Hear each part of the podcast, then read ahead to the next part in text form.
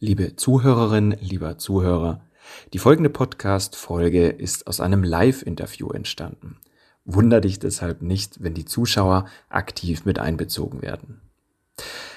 Den Ton mit Bild findest du in YouTube unter dem Kanal der bewegten Rhetorik. Und jetzt viel Spaß beim Anhören dieser Folge. Hallo und herzlich willkommen bei einer neuen Live-Ausgabe von Bewegte Rhetorik, der Kanal, der die besten Rhetorik-Trainer und Topspeaker im deutschsprachigen Raum interviewt. Dein Moderator, wie immer, Felix Behm. Und für dieses Interview darf ich eine besondere Frau begrüßen. Eine, die wirklich weiß, wie man Redewettbewerbe auf nationaler und internationaler Ebene gewinnt. Und genau darum soll es heute auch gehen. Zu Gast ist Schifra Wittkop. Und bevor ich gleich zur offiziellen Anmoderation von Schifra komme, wie immer am Anfang erstmal ein paar Infos für die Zuschauer, die jetzt gerade einschalten, die nach und nach einschalten. Und das Wichtigste, ihr kennt das bestimmt schon aus den vergangenen Interviews. Schreibt gerne eure Fragen in die Kommentare unter den Livestream direkt drunter. Und ich gebe die dann nach Möglichkeit noch in diesem Interview an Schifra weiter.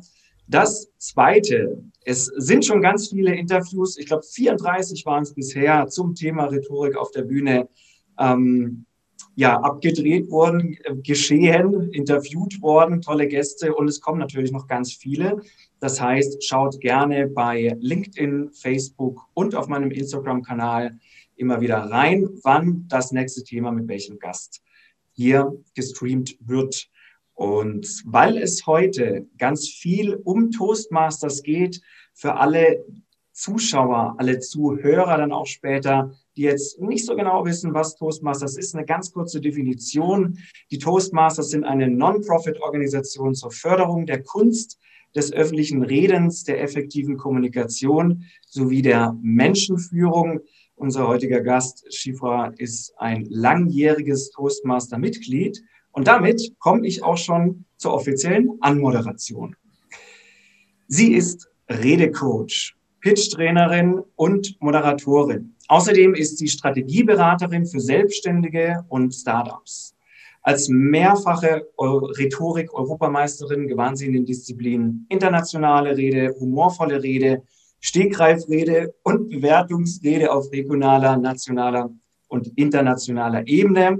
Das Ganze zweimal den ersten Platz, sechsmal den zweiten und einmal den dritten. Also das ist, äh, verliert man fast den Überblick, so viel sind das. Das ist der Hammer. Und ähm, ich bin sicher, dass auch einige Zuschauer und Zuhörer sie sicher auch schon deshalb kennen, weil sie bis heute insgesamt sieben Toastmaster Clubs mitgegründet hat und in verschiedenen Ämtern bei Toastmasters bis hin zum Area Director tätig war. Deshalb freue ich mich auf ein super spannendes Interview. Herzlich willkommen, Schifra. Ja, hallo, lieber Felix. Ich freue mich, dass du äh, mir die Gelegenheit gibst, dieses spannende Thema Wettbewerbe weiter zu verbreiten. Ja, und wir haben ja gerade schon gesagt, die Zeit ist super passend, denn die Wettbewerbssaison beginnt jetzt wieder bei den Toastmasters. Ähm, ich habe jetzt aber eine persönliche Frage mal gleich zu Beginn an dich. Wenn man doch so viele Titel gewinnt wie du. Wahrscheinlich haben so viele Titel nur wenige gewonnen. Äh, was war denn über diese ganzen Jahre dein Antrag, weil deine Motivation, da immer weiterzumachen, immer noch um den nächsten Titel zu kämpfen? Das ist ja wirklich eine, eine sagenhafte Leistung. Also es gibt mehrere Antreiber in der ganzen Geschichte. Äh, das eine ist, ich, ich siege einfach gerne.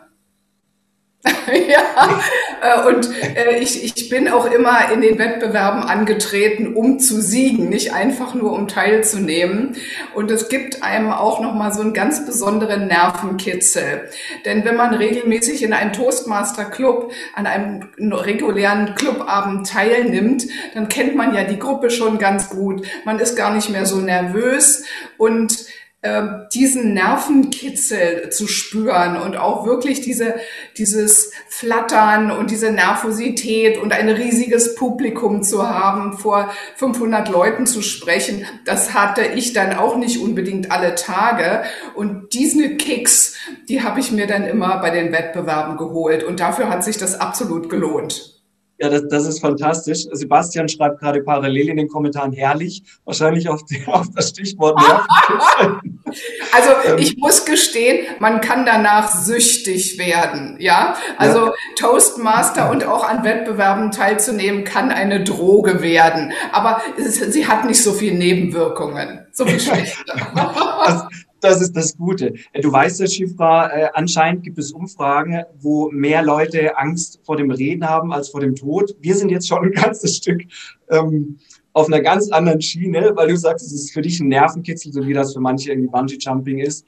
Aber ich kann das durchaus bestätigen. Und ähm, für alle, die soweit sind und sagen, ja, ich will diesen Nervenkitzel auch erleben, ich will ihn erfahren am eigenen Leib, lass uns jetzt mal reinschauen so ein bisschen. Wir haben im Vorgespräch gesagt, beziehungsweise es war dein Vorschlag, dass wir das so ein bisschen aufteilen. Einmal ähm, wollen wir das Thema Redewettbewerbe beleuchten aus der Perspektive der Teilnehmer und einmal aus der, der Perspektive, wo du auch sehr viel Erfahrung hast, der Jury.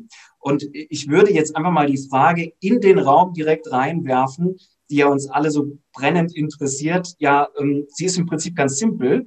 Wie gewinnt man denn einen Wettbewerb? Wie heißt das Erfolgsrezept, mit dem man gewinnen kann?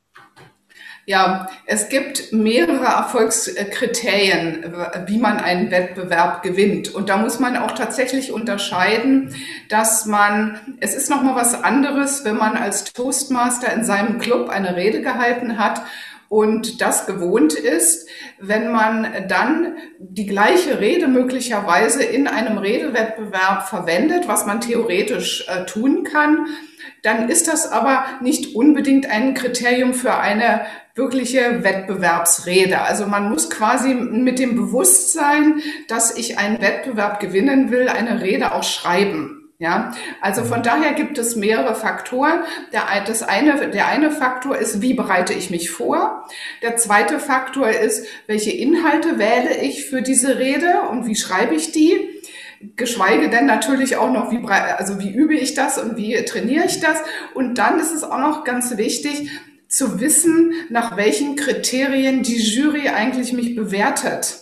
Und auch darauf muss ich meinen Inhalt der Rede abstellen und mich auch entsprechend vorbereiten. Also es sind so sozusagen drei verschiedene Ebenen. Kommen wir mal da im Einzelnen dazu.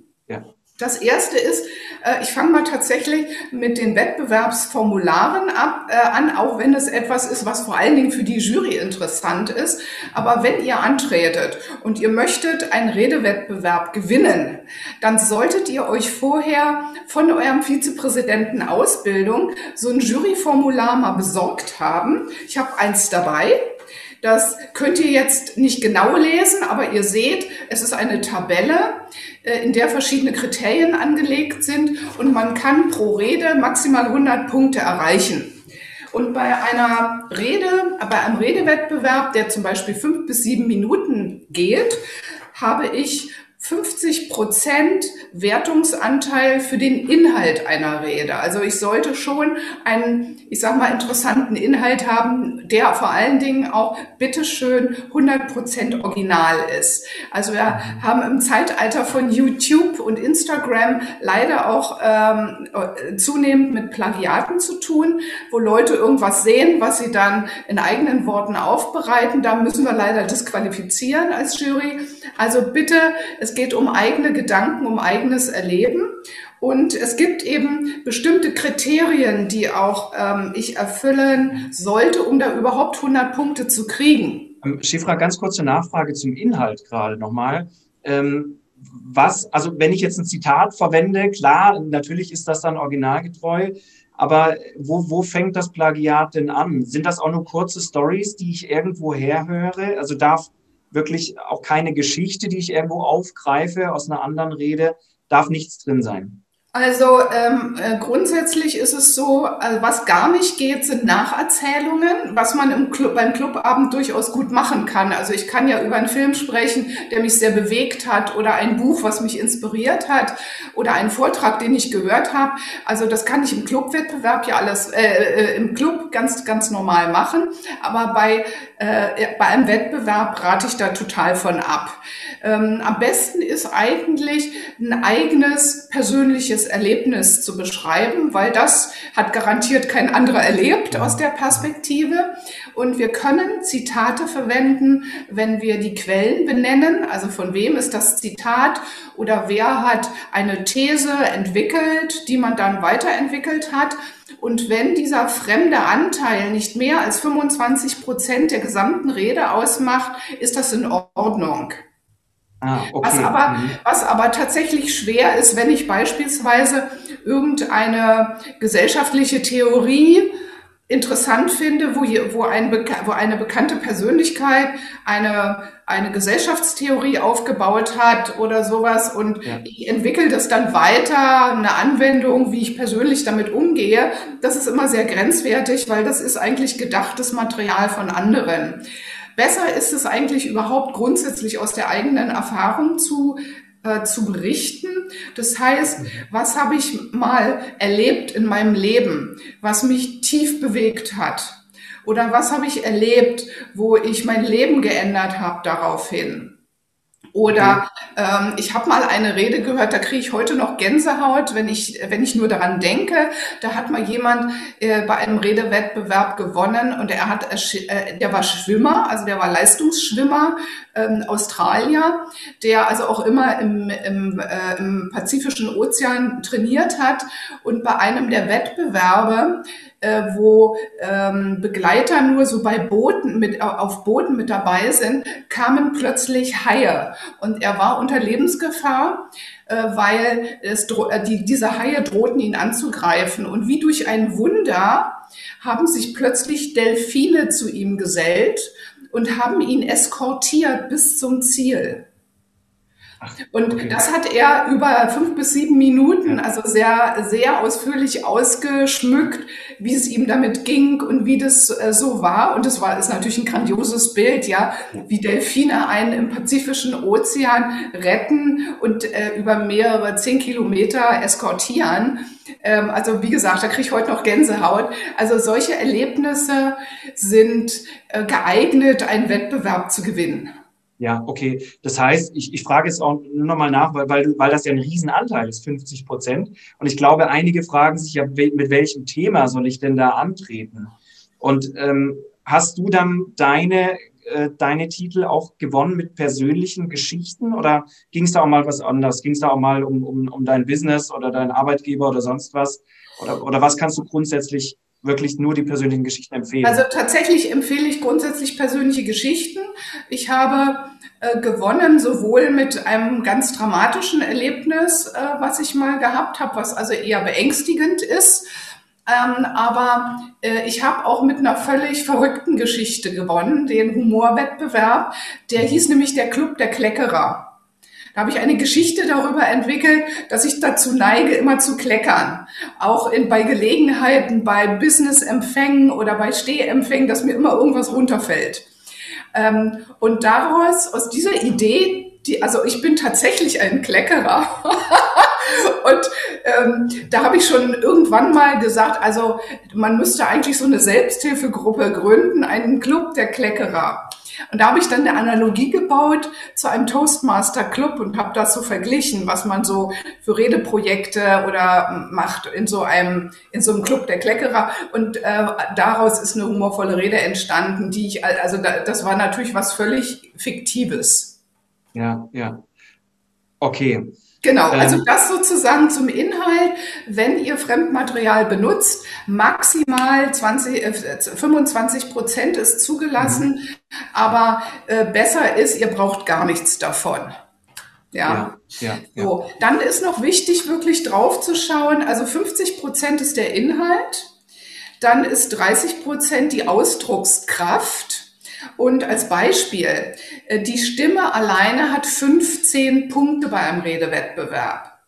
Wenn ich jetzt gar nichts weiter mache und ich erzähle einfach meine Rede, vergesse vielleicht auch Pausen zu machen, dann kann ich da keine 15 Punkte gewinnen. Mhm. Wenn ich aber der Meinung bin, ich muss euch unbedingt was erzählen und das ist total wichtig, oder ich habe euch ein Geheimnis zu verraten dann habt ihr schon eine Veränderung in, Lau in der Lautstärke beispielsweise oder ihr habt einen Dialog, wo sich zwei unterhalten, Mutter und Tochter oder sowas, dann, ähm, dann habe ich schon eine Varianz in, in der Stimme, dass ich die Chance habe, da die volle Punktzahl zu gewinnen. Ja. Äh, genauso wie dann noch zum Beispiel die Sprache eine Rolle äh, spielt. Also wie, wie kreativ gehe ich mit Sprache um? Wie gut habe ich Bilder, die im Kopf eigene Bilder erzeugen? Äh, oder habe ich möglicherweise Requisiten, die ich dabei habe? Das heißt, äh, da, dass ich da, schaut euch einfach diese Formulare sehr genau an, weil äh, ein, ein, eine Jury kann nur eine volle Punktzahl geben in einer Kategorie, wenn die überhaupt vorkommt. Ja, ja. ja. Das heißt ja auch wieder, es hängt ja teilweise dann auch wieder mit dem Inhalt natürlich zusammen. Äh, zum Beispiel, wenn ich Bilder verwende, wenn ich andere Stilmittel verwende, äh, vergleiche, ähm, was, was, was super spannend ist um, mit der Stimme, wie du sagst. Ist, wir können ja so viel machen mit der Stimme, also diesen Rahmen zu bilden um den Inhalt drumherum. Ähm, okay, super. Sind wir dann schon bei 100 Prozent oder hat noch was? Äh, nee, also das ist jetzt erstmal sozusagen, äh, guckt euch die Kriterien an, äh, die für, den, für diesen Wettbewerb gel gelten. Es gibt ja bei uns drei Kategorien von Wettbewerb. Der Redewettbewerb mit fünf bis sieben Minuten Redezeit, die Bewertungsrede, eine sogenannte Coaching- und oder Feedbackrede mit zwei bis drei Minuten Redezeit und eine Spontanrede mit ein bis zwei Minuten Redezeit. In, äh, und das sind natürlich jeweils nochmal andere Kriterien. So, der, der zweite wichtige Punkt, um, äh, um auch zu siegen, ist, dass ich mich natürlich richtig gut vorbereiten muss.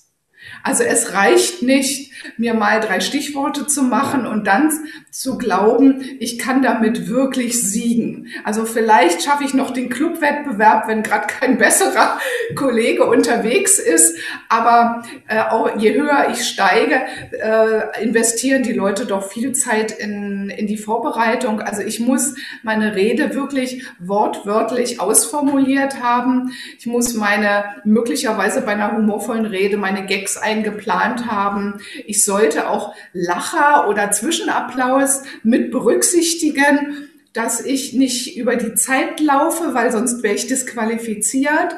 Also lieber, lieber ein bisschen kürzer auf sechs Minuten 45 planen, anstatt auf volle sieben Minuten. Und ich sollte meine Rede immer zu Hause, wenn ich übe, im Stehen und laut sprechend üben. Also es reicht nicht, sie einfach nur mit den Augen auf dem Papier zu lesen, sondern ihr, ihr müsst richtig im Raum stehen und es laut üben, weil ihr nur dann merkt, wie sich das anhört und wie es funktioniert. Und da empfehle ich, dass man sich selber zum Beispiel über eine Diktier-App selber dabei aufnimmt, um dann sich selber anzuhören, um dann möglicherweise auch nochmal Formulierungen, über die ihr stolpert, dann nochmal anders umzuformulieren und alles, was, worüber ihr stolpert, rausformuliert, um dann eine Alternativformulierung zu haben. Also das ist sozusagen der, der inhaltliche Vorbereitungsteil und dann geht es ums Üben, Üben, mhm. Üben, Üben. Das heißt, mal bis hierhin, da waren mega viele wertvolle Tipps dabei. Ähm, erstmal einer, den finde ich super interessant. Plan die Rede lieber ein bisschen kürzer, weil zwischendrin ja auch ähm, etwas kommt, was du zu Hause nicht üben kannst. Zum Beispiel Lacher, wenn was Lustiges dabei ist oder Reaktionen vom Publikum. Ähm, vielleicht gerade die Frage zwischendurch, bevor ich es vergesse, äh, wie groß ist denn das Publikum? Was müssen wir uns da vorstellen oder dürfen wir uns vorstellen? Hast, hast du da? Also in den, bei den Clubs sind es immer so zwischen 20 bis 40 Teilnehmer vielleicht, so bei einem durchschnittlichen Club. Bei den Area- oder Division-Wettbewerben, die nächsthöheren Ebenen, und man qualifiziert sich immer weiter. Die, also die, die ersten Sieger gehen quasi immer auf die nächsthöhere Ebene. Und dann sind es auch je nach Einzugsgebiet äh, oder äh, Zeitpunkt so zwischen 30, 50, können aber auch mal 100 Leute werden. Und auf der Europaebene oder auf dem internationalen Wettbewerb hier in Europa in deutscher Sprache haben wir dann so zwischen 250, 500 oder 600 oder auch mal 800 Teilnehmer. Das hängt so ein bisschen davon ab, welches Land wo ausrichtet, wie viele Leute. Äh, man, die, die Leute kommen immer eher in Metropolen, wo sie gut hinreisen können, als wenn das jetzt in Helsinki ist oder so. Ja, da sind meist nicht so viele Teilnehmer da, weil an sich äh, sind wir ja regelmäßig in unterschiedlichen europäischen Städten, weil unterschiedliche Regionen die Wettbewerbe ausrichten. Und ja. ähm, in der deutschen Sprache ist dann tatsächlich auch in der Europameisterschaft Schluss weil es in den USA keine deutschsprachigen Wettbewerbe gibt. Sollte ich also in der englischen Sprache antreten, kann ich bis zur Internet, äh, bis zur Weltmeisterschaft gehen und da habe ich dann einen Saal mit 1000, 1500 Leuten. Wow, ja. Also das ist sicher mal nicht unwichtig zu wissen, auch bei der Vorbereitung, was erwartet mich denn da eigentlich? Es ja. macht ja durchaus einen Unterschied, wie groß so ein Publikum ist, wenn wir bisher nur im Club gesprochen haben bei 20 Leuten. Du hast jetzt gerade noch was anderes gesagt, um das nochmal ganz kurz äh, zusammenzufassen. Äh, jedes Wort aufschreiben, das genau vorbereiten ähm, und, und dabei trotzdem aber darauf natürlich zu achten, dass du immer noch die gesprochene Sprache sprichst und nicht die geschriebene wiedergibst. Also auch das ist schon mal für, für manche eine Herausforderung, aber kommt dann mit dem, mit dem Üben. Und vor allem das Lautüben, da schreibt Jasse gerade nochmal, ähm, super Tipp, danke dafür, er macht das jetzt zukünftig immer mit seinem Smartphone. Ja, wunderbar. ähm, Jetzt sagst du. Genau, und letztendlich muss man da äh, dann, also es gibt so eine Phase, wenn man das wirklich wortwörtlich auswendig lernt, da gibt es so eine Phase, dass man sich selber irgendwann nicht mehr hören kann oder denkt, boah, das ist ja total langweilig oder ich glaube da selber schon nicht mehr dran. Ähm, also durch diese Phase muss man durch. Das heißt, äh, letztendlich muss es sich natürlich schon so anhören, als wenn mir die Worte gerade in dem Moment eingefallen sind. Ja. Ja. Also ich muss quasi dann wieder in diesen Zustand kommen, dass ich emotional an das andocke, was mir, was ich da erlebt habe und dass ich es wirklich wieder so ganz neu und ganz frisch erzähle. Ja, was wahrscheinlich wirklich nicht einfach ist, denn die nächste Frage wäre jetzt gewesen, wie lang übst du denn für so eine Rede, bei der du gewonnen hast?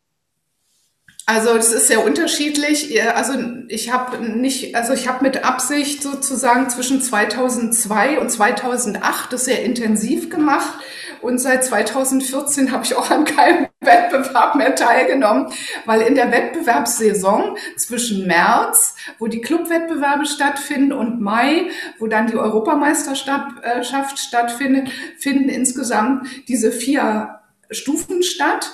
Und in der Zeit ähm, muss man ja A, seine Rede jeweils für den Event vorbereiten. Und ja, das ist so die Frage, wie, wie schnell habe ich mein Material im Kopf?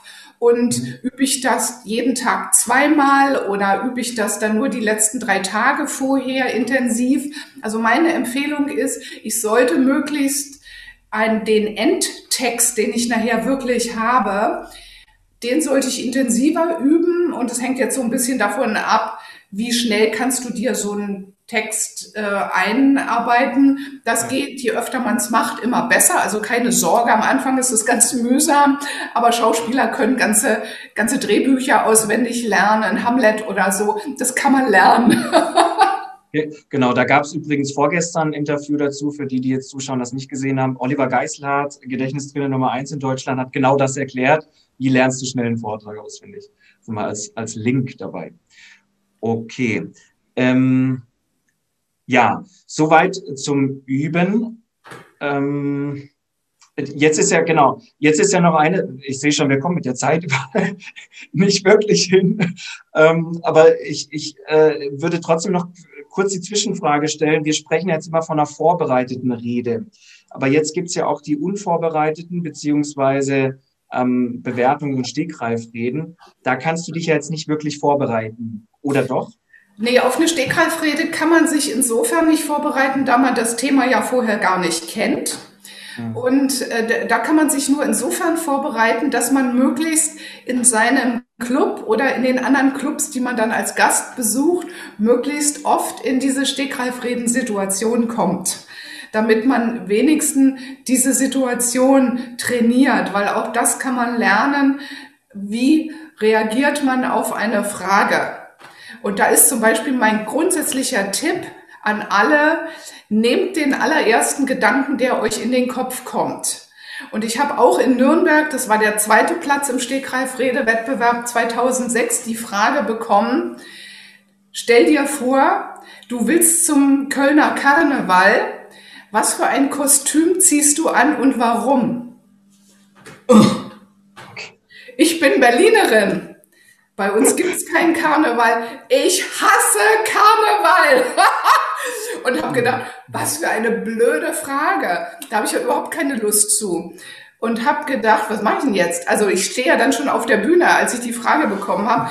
Und ich habe diesen ersten Gedanken genommen, ich mag kein Karneval und habe daraus entwickelt, dass ich mich als Stein verkleidet habe und mir einen einen äh, Stein, steingrauen Sack über den Kopf gezogen habe, mich an irgendeine Ecke in Köln um eine Laterne geringelt habe und gewartet habe, bis der Karneval vorbei ist. ja, äh, und damit habe ich es immerhin bis zum zweiten Platz geschafft. Ja. Äh, also das tatsächlich, manchmal ist es so, dass man denkt, nee, also die Frage kann ich jetzt überhaupt nicht gebrauchen. Also nehmt einfach diesen Gedanken und macht da was draus und guckt, also äh, man, man kann am Anfang noch nicht genau sagen, was für einen Anfang baue ich und was für einen Schluss. Das muss ich dann quasi im laufenden Betrieb mir dann entwickeln. Ja, ja. Wobei ja die Stegreifrede ähm, zum Glück auch nicht sieben oder bis zu sieben Minuten ist, sondern nur ähm, zwei, zwei bis drei auch bei den Wettbewerben, oder? Genau. Umso schwerer ist es dann auch wirklich eine, eine, eine gute Struktur zu haben in der Stegreifrede und dann auch noch äh, inter, einen interessanten Einstieg und auch einen interessanten Schluss zu bauen ja, ja. Das kann ich bestätigen aus den Wettbewerben, wo ich teilgenommen habe in Berlin. Das ist es tatsächlich. Und natürlich ist es auch nochmal so, mir fällt auch noch eine ganz andere Situation ein. Das waren wirklich schwere Wettbewerbsbedingungen. Da habe ich in ganz anderen Wettbewerb teilgenommen. Wir hatten in Berlin in Adlershof eine Veranstaltung, die nannte sich Battle the Horst. Das war ein Wettbewerb, wo Science Slammer gegen Toastmasters antreten. Also es war, es ging um die Ehre der Toastmaster. Wer sind die besseren Redner? Die, die über ihr Forschungsgebiet eine wissenschaftliche, interessante Rede halten? Oder ein Toastmaster, der keine Ahnung hat von, von dem Fachgebiet, der aber einfach gut in Rhetorik ist. Und die Aufgabe war so, dass die, dass die Forscher, die durften ihr Forschungsgebiet vortragen mit PowerPoint und wir Toastmaster, wir waren zu dritt, bekamen ein fremdes Forschungsgebiet und fremde PowerPoint-Folien und sollten daraufhin eine Rede halten. Mhm. Und äh, die Rahmenbedingungen waren ausgesprochen schlecht für mich. Also ich fühlte mich sehr elend. Erstens, ich hatte keine Ahnung von dem Forschungsgebiet. Es ging um Implantate. Zweitens fand ich die PowerPoint-Folien, die dieser, äh, diese Person, dieser Forscher erstellt hat, grottenschlecht. Hab gedacht, was für ein schlechtes Material. Und dann war es auch noch so, dass wir, wir hatten eigentlich eine Dreiviertelstunde Zeit, uns auf dieses, darauf vorzubereiten. Und wir saßen aber mit dem Publikum, was da so langsam in dem Raum eintrudelte, in einem Raum. Also es war sehr laut. Es war auch noch kalt, weil es im Winter war und die Tür war auf und sie haben draußen gegrillt. Ich saß also in so einem ganz dicken Wintermantel und habe eigentlich so gefroren, dass am Schluss meine Zähne geklappert haben und ich konnte meine Zähne nicht mehr unter Kontrolle bringen. Und ähm, ich habe mich so geärgert über diese schlechten Rahmenbedingungen, über diese miserablen Folien und ähm, habe mich dann entschieden, das ganze Material wegzuschmeißen und einfach über das Thema Implantate mir sozusagen eine Stegreifrede auszudenken. Und habe dann die Zeit genutzt, mir eine Struktur für meine Stegreifrede zu überlegen. Und dann war noch die Herausforderung, ich war als allerletzte dran. Und ich habe, wie gesagt, so wahnsinnig gefroren, dass ich dachte, ich kann überhaupt nicht sprechen, weil meine Zähne so doll klappern. Und dann habe ich da gesessen und mich vor allen Dingen wahnsinnig geärgert und habe dann gedacht, okay, wenn du jetzt auf die Bühne gehst, dann komme in einen, also ich habe da so eine Autosuggestion für mich gemacht, mit jedem Schritt den ich näher auf die Bühne gehe, gewinne ich an Stärke. Mir wird warm, mir steht alles, was ich mir überlegt habe, in meinem Kopf zur Verfügung und ich greife auf meine Erfahrung zurück, die ich als erfahrene Rednerin habe. Und so bin ich dann langsam auf die Bühne gegangen, bin diese Stufen da hochgegangen und als ich dann oben war, war ich voll in meinem Element und ich habe diesen Wettbewerb gewonnen.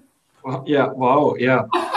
das war, war wirklich nochmal ein sehr, für mich, äh, obwohl es kein offizieller Toastmaster-Wettbewerb war, es war einfach nur eine Spaßveranstaltung, was für mich persönlich, für meine Weiterentwicklung nochmal eine ganz grandiose Erfahrung. Also auch, dass ich selber Mut zu sprechen oder die Zuversicht zu haben, dass ich das auf der Bühne gut mache, ist auch nochmal ein Kriterium, um einen Wettbewerb gut zu, ähm, gut, gut zu leisten.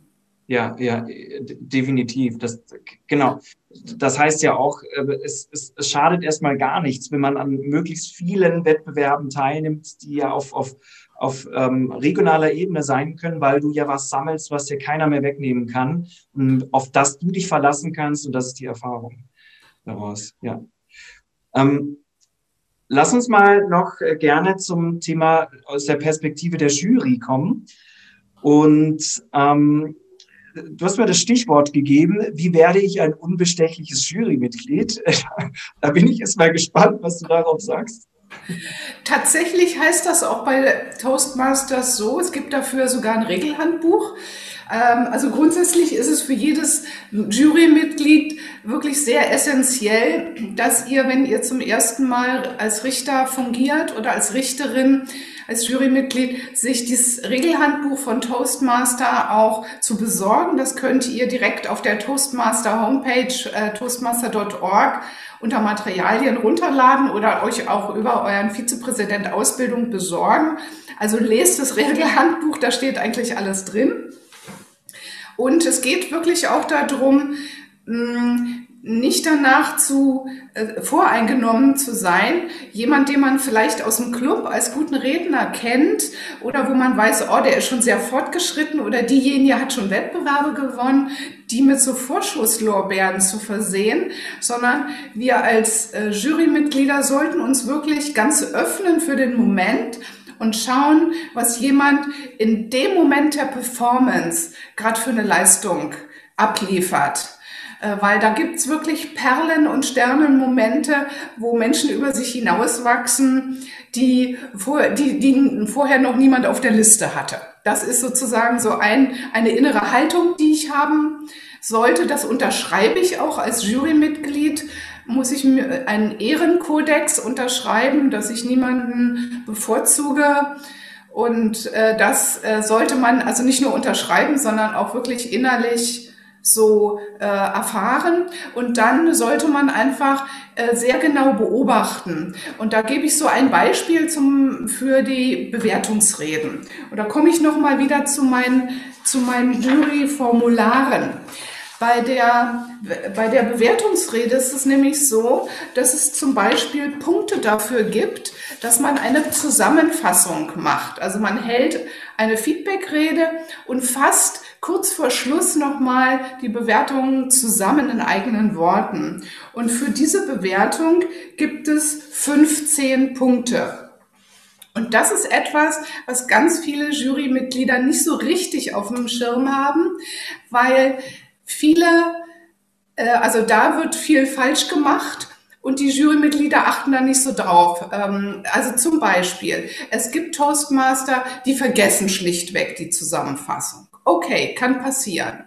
Zweitens, es gibt Toastmasters, die sagen, und ich fasse zusammen, das ist das mhm. Schlüs der Schlüsselsatz, mhm. ich fasse zusammen und das, was dann kommt, ist aber überhaupt gar keine Zusammenfassung der vorgenannten Punkte, sondern sind nochmal ganz neue Aspekte dann ist das keine Zusammenfassung. Dann ist das einfach mal ein Punkt vielleicht wert. Ja, also bloß weil der Satz und ich fasse zusammen kommt, heißt es noch lange nicht, dass danach der Toastmaster wirklich eine gute Zusammenfassung macht, denn ich füge bei einer Zusammenfassung keine neuen Punkte hinzu, sondern äh, ich fasse wirklich nur zusammen, was ich vorher gesagt habe. Und da sollte man zum Beispiel als Jurymitglied darauf achten. Und es gibt eben auch Toastmaster, die sagen nicht diesen Schlüsselsatz, sondern die formulieren das irgendwie anders und machen eine Zusammenfassung. Und äh, das Jurymitglied wartet immer auf diesen Schlüsselsatz.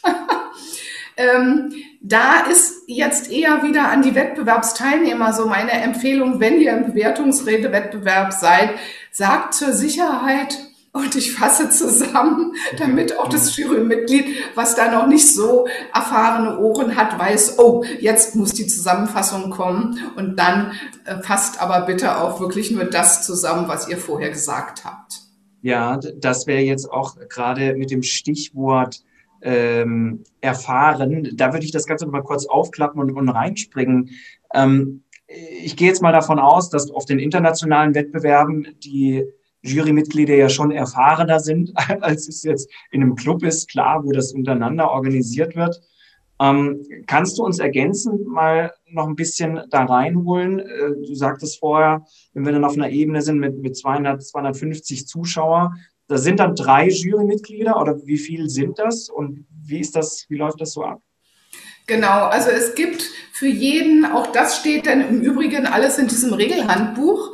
Es gibt für jede Ebene, Clubwettbewerb und so weiter, ganz klare Vorgaben, wie viel Zeitnehmer ich brauche, wie viel Saalmeister und wie viel Jurymitglieder und auch noch einen Hauptrichter, der quasi die Jury auch brieft oder mhm. auch leitet. Und äh, tatsächlich im Clubwettbewerb zum Beispiel da hat man schon öfter mal, also logischerweise muss ja irgend jedes Jurymitglied irgendwann mal anfangen, Erfahrungen zu sammeln und fängt üblicherweise im Clubwettbewerb an.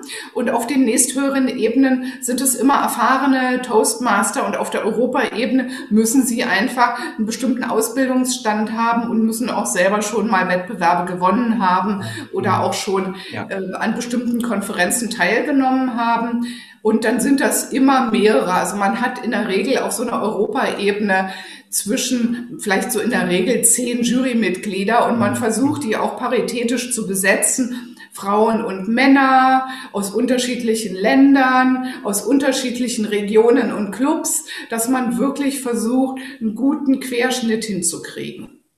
Ah ja, okay. Ich denke, das beantwortet jetzt auch gerade. Die hatte ich die Frage und gleichzeitig auch äh, Jacek im, im Chat gestellt. Ist es schon passiert, dass die Jury nicht objektiv war? Ich glaube, das ist, wenn man nicht erfahren genug ist, manchmal ganz schön schwer zu sagen, ähm, der Inhalt war jetzt genau so und so, weil man sich vielleicht davon äh, überstrahlen lässt vom Auftritt, vom Rahmen des Ganzen um den Inhalt, vom Redner selbst. Ähm, also auf die Frage nochmal von, von Jacek zurückzukommen, ähm, kannst du da was zu sagen? Ist das schon passiert, dass die Jury nicht objektiv war? Das ist natürlich schwer nachzuweisen. Aber ich habe das, äh, ich bin ziemlich sicher, dass ich da schon mal was erlebt habe in der Richtung, auch als ich Hauptrichterin war, also wo ich sozusagen die Jury selber ausgesucht habe.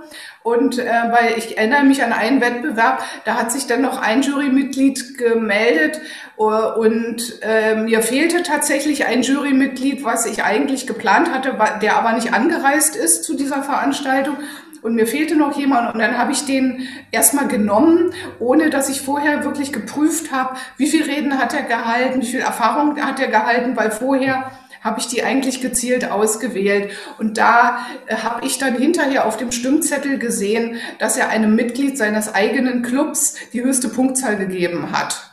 Ach, oh.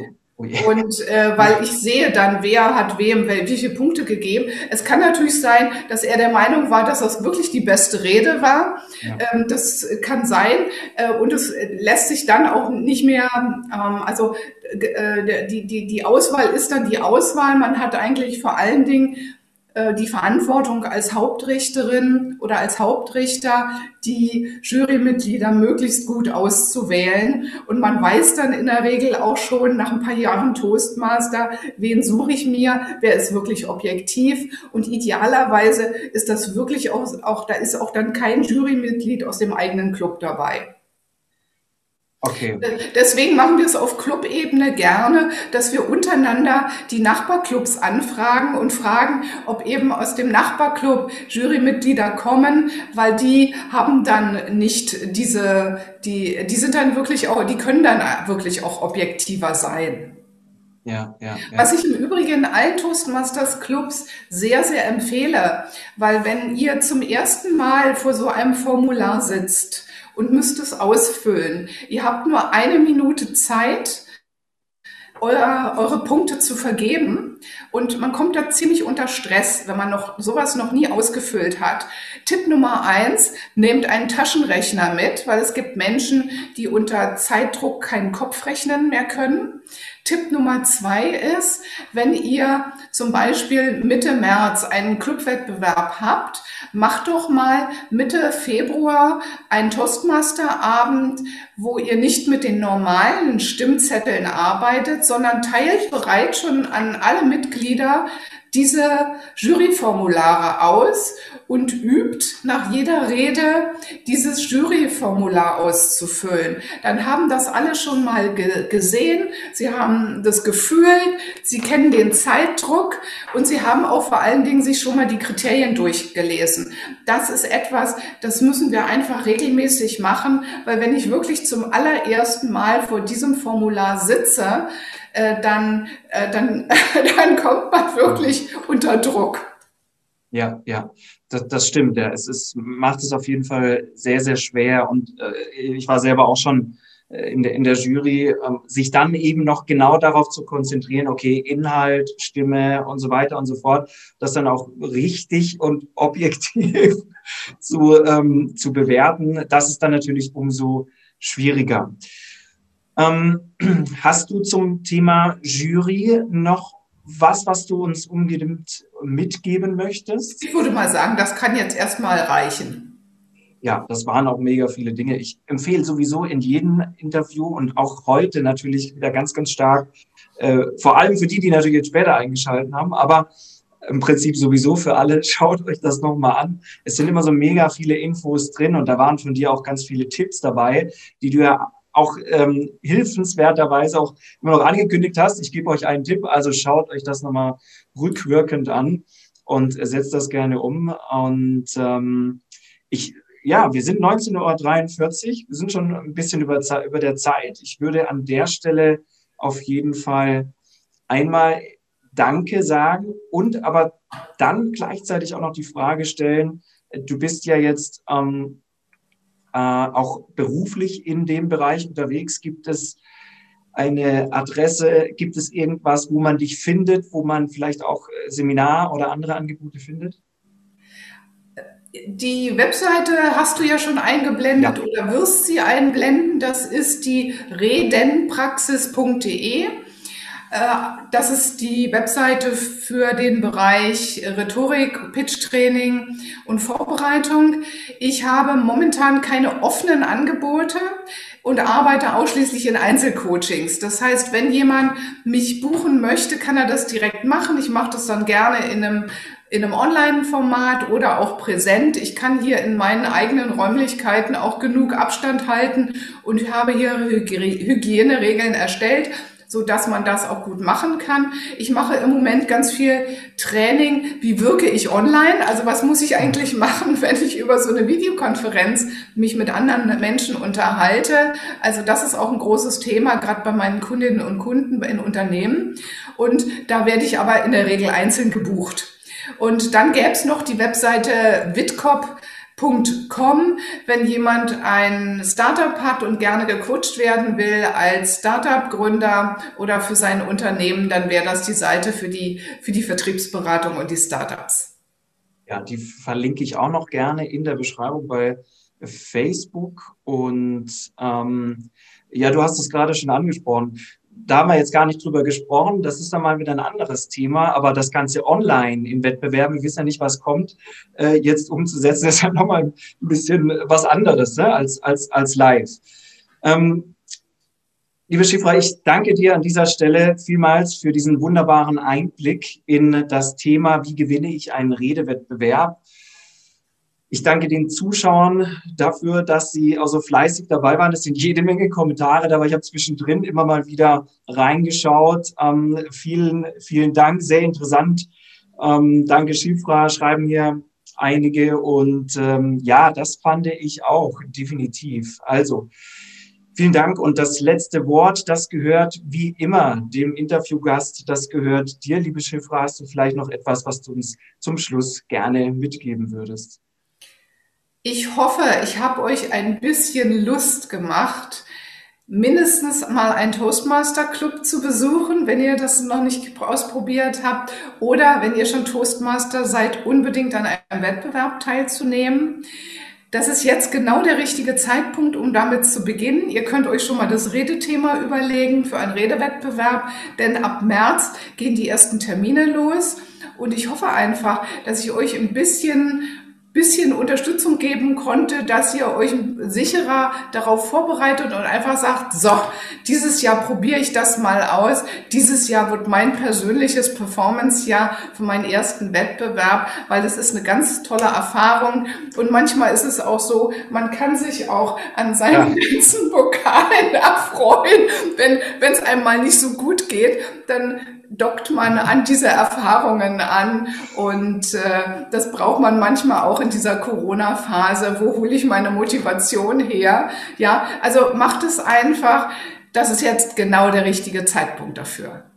Und für alle, die das später über den Podcast hören, Schifra hat gerade, da müsst ihr unbedingt dann nochmal auf YouTube einschalten, die Pokale im Hintergrund gezeigt. Da stehen echt jede Menge. Also ähm, ja, ähm, probiert es aus. Und vielen Dank, Schifra, bis ganz bald hoffentlich.